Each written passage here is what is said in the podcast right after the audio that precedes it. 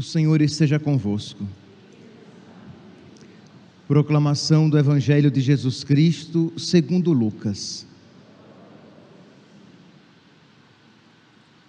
Naquele tempo, disse Jesus aos seus discípulos: Ficai certos, se o dono da casa soubesse a hora em que o ladrão iria chegar, não deixaria que arrombasse a sua casa.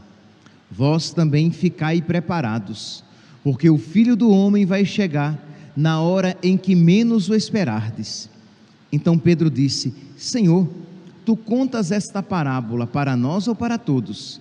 E o Senhor respondeu: Quem é o administrador fiel e prudente que o Senhor vai colocar à frente do pessoal de sua casa para dar comida a todos na hora certa? Feliz o empregado que o patrão, ao chegar, encontrar agindo assim. Em verdade eu vos digo: o Senhor lhe confiará a administração de todos os seus bens. Porém, se aquele empregado pensar, meu patrão está demorando, e começar a espancar os criados e as criadas, e a comer, a beber e a embriagar-se, o senhor daquele empregado chegará num dia inesperado e numa hora imprevista, ele o partirá ao meio e o fará participar do destino dos infiéis. Aquele empregado que, conhecendo a vontade do Senhor, não preparou nem agiu conforme a sua vontade, será chicoteado muitas vezes. Porém, o empregado que não conhecia essa vontade e fez coisas que merecem castigo, será chicoteado poucas vezes. A quem muito foi dado, muito será pedido. A quem muito foi confiado, muito mais será exigido. Palavra da salvação.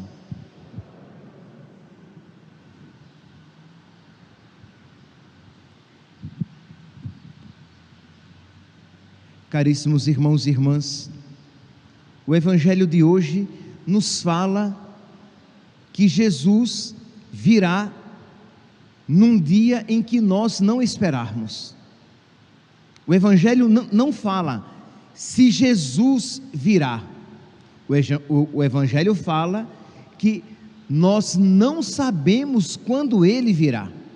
Isto é, a dúvida não está se o Senhor virá ou não. A dúvida está quando o Senhor virá. Pois bem, este é o ensinamento da igreja. Isto é, ficai certos que se o dono da casa soubesse a hora em que o ladrão iria chegar, não deixaria que arrombasse a sua casa. Ficai também, vós também, ficai preparados, porque o filho do homem vai chegar. Versículo 40: Porque o filho do homem vai chegar na hora em que menos o esperardes. E para quem é, meus irmãos, que o Senhor vai chegar? Ele chegará para nos julgar, para dar a cada um o que cada um tiver merecido pelas suas obras. São Paulo, na segunda carta aos Coríntios, no capítulo 5, versículo décimo, São Paulo diz, segunda carta aos Coríntios, capítulo 5, versículo décimo porque teremos de comparecer diante do tribunal de Cristo. Ali cada um receberá o que mereceu, conforme o bem ou o mal que tiver praticado enquanto estava no corpo. Meus irmãos, é sempre bom relembrar porque, infelizmente, existe um vírus danoso, muito danoso, sendo espalhado no meio cristão, de modo particular no meio católico, de que o Senhor é misericórdia. Logo, se o Senhor é misericórdia, todos nós iremos para o céu. O Senhor é misericórdia, logo, todos nós nos salvaremos. De modo que uma pessoa morre e nós já a colocamos no céu e dizemos que ela está intercedendo por nós. Mas, meus santos, o Deus que é misericórdia, o Deus que diz que é misericórdia, que é misericordioso, é o mesmo que diz que nós seremos julgados segundo as nossas obras. Então nós não podemos dizer: "Ah, Jesus, o Senhor está errado, porque se o Senhor fosse misericórdia, o Senhor não faria isso". Nós não diremos isso ao nosso Senhor. Nós não podemos ter a pretensão de julgar nosso Senhor. Então, ele que diz que é misericórdia, é o mesmo que diz que nos julgará a cada um de nós conforme as nossas obras, e uns ele colocará à sua direita, e outros ele colocará à sua esquerda. E uns terão a felicidade eterna, e outros terão a condenação, a infelicidade eterna. É esta a nossa fé, e nós precisamos por caridade, ensinar isso aos nossos irmãos, porque é um desserviço, é uma falta de caridade quando nós não ensinamos isso aos outros, porque qual é, infelizmente, a nossa atitude? Isto é, ah, se todo mundo vai para o céu, por que é que eu vou me esforçar para não ser egoísta? Se todo mundo vai para o céu, por que é que eu vou me esforçar para entrar pela porta estreita? Afinal de contas, a porta não é estreita, né? A porta é larga, porque todo mundo vai se salvar. Mas não é isso o que o Senhor nos diz. Mas, Padre, mas dizendo isso, o Senhor nos assusta. Mas, meus santos, isso é a suprema caridade. Quando alguém diz: Olha, Cuidado, porque no meio deste caminho há um grande buraco. Ora, se você isso diz àquelas pessoas que estão indo por este caminho, é caridade, porque as pessoas vão sabendo que existe um buraco, então elas vão se precaver para naquele buraco não caírem. Mas eu não, não, eu, eu penso, não, eu não quero assustar as pessoas. Então eu não vou dizer a elas que existe um buraco e naquele buraco elas vão cair. Então, meus irmãos, nós precisamos nos recordar e nós veremos que os textos litúrgicos, a partir de agora até metade do advento, todos eles se caracterizarão por uma, escato, por uma escatologia final, isto é, falando a respeito das realidades finais: juízo, inferno, céu. Então, vocês podem prestar atenção que os textos, na sua grande maioria, sempre vão nos advertir, e nós precisamos então voltar à nossa fé católica e começar a meditar a respeito dessas realidades. Isto é, o meu destino final será determinado pelas minhas atitudes aqui na terra. Então eu preciso me preparar. E como eu não sei quando eu serei julgado, embora eu saiba que eu serei julgado, eu só não sei quando. Então, como eu não sei quando isso acontecerá, eu preciso estar preparado a todo momento. Eu preciso estar vigilante. Eu preciso estar, se nós nos recordarmos do evangelho de ontem, com os rins cingidos e as lâmpadas acesas. Então, aí, sabendo disso, nós iremos então, meus santos, levar mais a sério a nossa vida espiritual. Sabendo disso, nós iremos levar mais a sério o imperativo da caridade, nós iremos amar mais, nós seremos mais radicais no nosso amor para com os nossos irmãos. Sabendo disso, nós iremos lutar com mais tenacidade contra os nossos vícios, os nossos apegos e os nossos pecados. Por quê? Porque o Senhor chegará numa hora que eu não sei, num dia que eu não espero, e ele me julga, e ele me julgará segundo as obras que eu tiver praticado enquanto eu estava no corpo.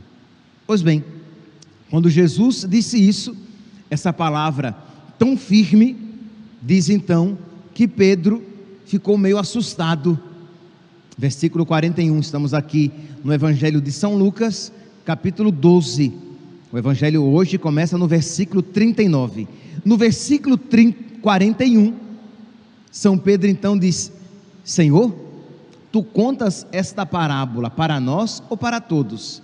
Aí, Jesus, que até então estava falando para todos, começa falando para nós, isto é, começa agora a falar para os seus ordenados, os seus ministros, os seus bispos? Hoje aplicando seus bispos, os seus padres, os seus ministros ordenados. Então, agora, a partir do versículo 41, nós voltamos os nossos olhos para a hierarquia da igreja. Então, Jesus diz, versículo 42: quem é o administrador fiel e prudente que o Senhor vai colocar à frente do pessoal da sua casa para dar comida a todos na hora certa? São vocês. Vocês são os meus administradores. Pois bem, Feliz o empregado, e aqui, meus santos, esta palavra que sem dúvida se aplica de uma maneira adequadíssima aos sacerdotes, aos ministros ordenados, mas também se aplica a todos nós. Isto é, todos nós somos servos de nosso Senhor. Todos nós somos empregados de nosso Senhor. Ah, padre, mas eu não quero ser empregado, não. Eu quero ser amigo, mas você será um bom empregado se você for amigo de nosso Senhor. Você, se você for amigo de nosso Senhor, você será um bom servo, um bom empregado, mas nós somos empregados de nosso Senhor. Por quê? Porque nós não somos donos, nós não somos senhores, nós não somos Kyrios, nós não somos deuses, e nós não somos donos absolutos de nada, nós não somos donos absolutos de nós mesmos, porque nós não podemos fazer com os nossos corpos e as nossas almas o que bem quisermos, nós somos administradores dos nossos corpos e das nossas almas, porque teremos que prestar contas a Deus pela administração deste bem que nos foi confiado. E para os sacerdotes, para os bispos, para os presbíteros, isso se aplica também no sentido de que eles não são donos das almas dos fiéis a eles confiadas. Eles não são donos da igreja que a, a ele, a eles foi confiada. Eles são administradores, administradores da igreja, administradores dos fiéis.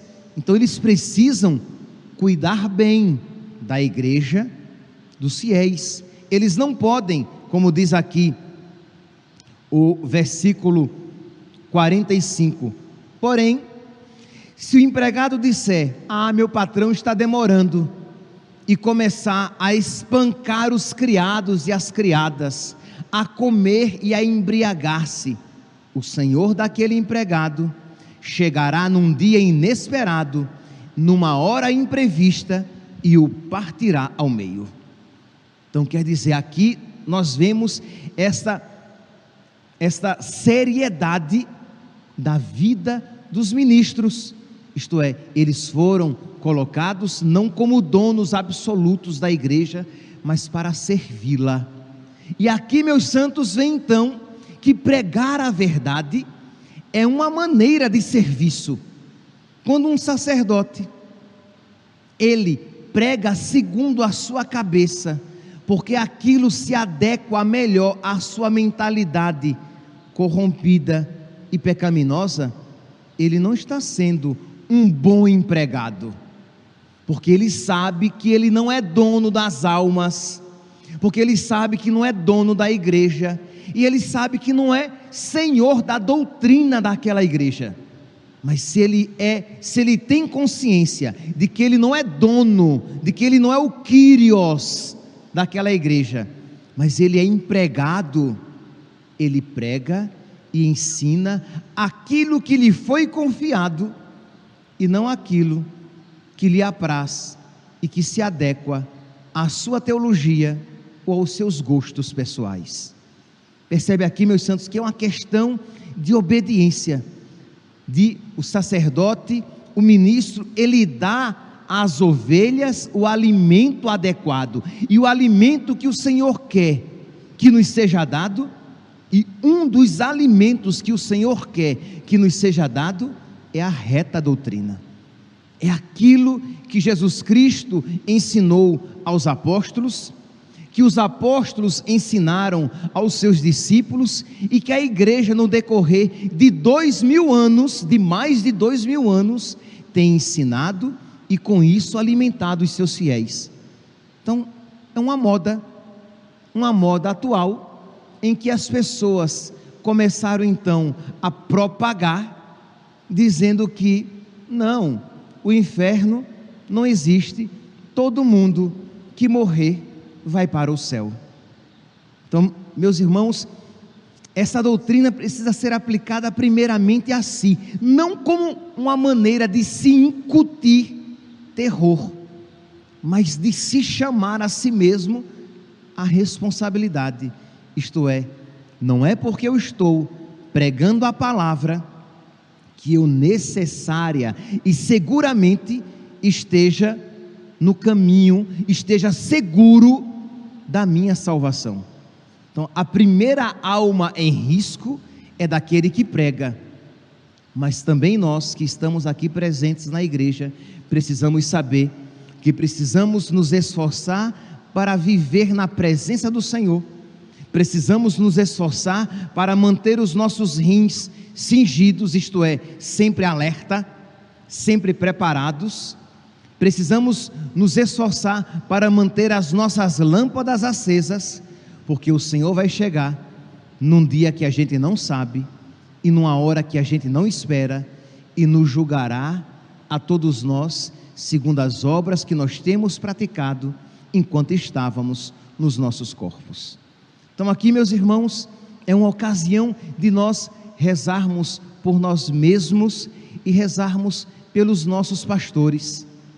Pedir a Deus que conceda a nós esta vigilância, esta atenção constante. A primeira leitura de hoje, retirada da carta aos Romanos, ele diz assim: São Paulo pregando aos cristãos, a todos os cristãos, quer ordenados, quer não ordenados. Ele diz: Irmãos, que o pecado não reine mais em vosso corpo mortal, levando-vos a obedecer às suas paixões. Romanos, capítulo 6, versículo 12. Então, irmãos, não não vos deixeis guiar pelas vossas paixões, mas deixai-vos guiar pelo Espírito. Deixai-vos guiar pelo Cristo que habita em vós. E é por isso, e é para isso que nós ouvimos a palavra de Deus, que nós temos vida de oração, que nós fazemos alguma penitência e que nós entramos na fila da comunhão para receber a Eucaristia, para que nós sejamos guiados por Cristo, para que nós sejamos guiados pelo Espírito Santo e não guiados pelas nossas paixões. E continua São Paulo pelo contrário, oferecei-vos a Deus como pessoas vivas, isto é, como pessoas que passaram da morte para a vida, e ponde vós e ponde vossos membros ao serviço de Deus como armas de justiça. Colocai, de uma outra maneira, colocai as vossas vidas a serviço de Deus, não a serviço das vossas paixões. Meus irmãos, é bonito de se ouvir. E é bonito de se dizer: colocai as nossas vidas a serviço do Senhor, mas não é fácil, porque isto significa então que você vai colocar a sua vida a serviço de Deus, não a serviço das suas vontades, a serviço de Deus, não a serviço dos vossos gostos, a serviço de Deus e não a serviço das nossas paixões. Viver para Deus e não viver para si mesmo. Não é fácil, meus santos. E se nós não tivermos essa intimidade com nosso Senhor, esta este é um mandato opressivo. se nós não tivermos amizade com o Espírito Santo, comunhão com, com o Espírito Santo, nós iremos ouvir esta palavra como algo destrutivo que está nos arrancando o último resquício de possibilidade de satisfação. Mas, se nós estivermos unidos ao Espírito Santo, nós saberemos que este é o caminho seguro para se alcançar a felicidade verdadeira, a felicidade eterna. Peçamos, meus santos, peçamos neste dia, no, no, no dia de hoje, que Deus ilumine esta verdade no nosso coração, que nós de verdade amemos as nossas almas, que nós de verdade queiramos a nossa salvação. E que queiramos também a salvação dos nossos. E que para isso nós, como diz a primeira leitura, nós lutemos contra as nossas paixões. E que para isso nós nos esforcemos para manter as nossas lâmpadas acesas, que nós nos esforcemos para nos manter vigilantes, sabendo que o Senhor pode vir a qualquer hora. E aqui, meus santos, para terminar, quando eu digo isso, e nunca será demais repetir, eu estou falando exatamente isso: o Senhor virá. Existem duas maneiras da vinda de nosso Senhor. O Senhor vem, quer dizer, existem várias maneiras, eu vou aqui simplificar. O Senhor vem no dia da nossa morte. No dia da, nossa morte, o Senhor vem e nós seremos julgados, né? Está lá na carta aos Hebreus, capítulo 9, versículo 27, e isso é ensinamento tradicional da igreja, ensinamento de mais de dois mil anos. Está escrito que o homem morra uma só vez e que imediatamente depois venha o juízo. Então, o Senhor vem e nos julga imediatamente após a nossa morte. Mas o Senhor virá também sobre as nuvens, isto é, em glória, o Senhor virá e aqueles que estiverem vivos por ocasião da sua vinda serão julgados pelas obras que eles praticaram no corpo, enquanto estavam no corpo. Então, a vinda do Senhor é uma realidade católica. Isto é, o Senhor virá e ele implantará o juízo final e total, completo, universal, não apenas o juízo particular. Então, sabendo disso, não apenas sabendo que nós morreremos e nos encontraremos com nosso Senhor, mas o, o Senhor também virá na história e Ele nos julgará a todos. Preparemos-nos. Levemos a sério de verdade as, no as, nossas vidas, levemos a sério os conselhos que nós damos aos nossos filhos, aos nossos amigos. Meu santinho, se, se você soubesse que Jesus viria amanhã que conselho você daria àquele seu amigo espírita? Se você tivesse certeza que Jesus viria amanhã, que conselho você daria àquele seu amigo que vive uma vida sexual com a namorada? Será que você faria de conta que ele não está no pecado? Ou você, com toda a caridade e firmeza, o alertaria de que ele haveria de prestar contas diante de Deus pelos pecados que ele tem cometido. Aquele seu filho, aquela sua filha que tem tido uma atitude desonesta, errada, infiel, e que você sabe que ele está fazendo coisas erradas, se você soubesse que Jesus viria amanhã, o que você diria ao seu filho? Será que você ficaria preocupado em ele ficar chateado com você? Ou você, com toda caridade e clareza, chamaria o seu filho e o advertiria: Meu filho, Jesus virá amanhã e você está preparado para prestar contas da sua vida? Aí você diz: Ah, padre, mas Jesus não virá amanhã. E você sabe? Já que Jesus pode vir de, duas, de, de dois modos: seja pela morte amanhã, seja pela sua vinda na história. Então, meus santos, não sejamos inconsequentes, não sejamos irresponsáveis saibamos, o Senhor virá e nos julgará a todos segundo os nossos atos que temos cometidos, que temos cometido nos nossos corpos. Que Deus nos conceda a todos nós esta sabedoria e esta caridade, para que nós não apenas guiemos a nossa vida, mas para que nós sejamos caridosos com os nossos irmãos, ensinando-lhes a, a, a verdade que há mais de dois mil anos a igreja nos ensina a todos nós. Louvado seja nosso Senhor Jesus Cristo, para sempre seja louvado.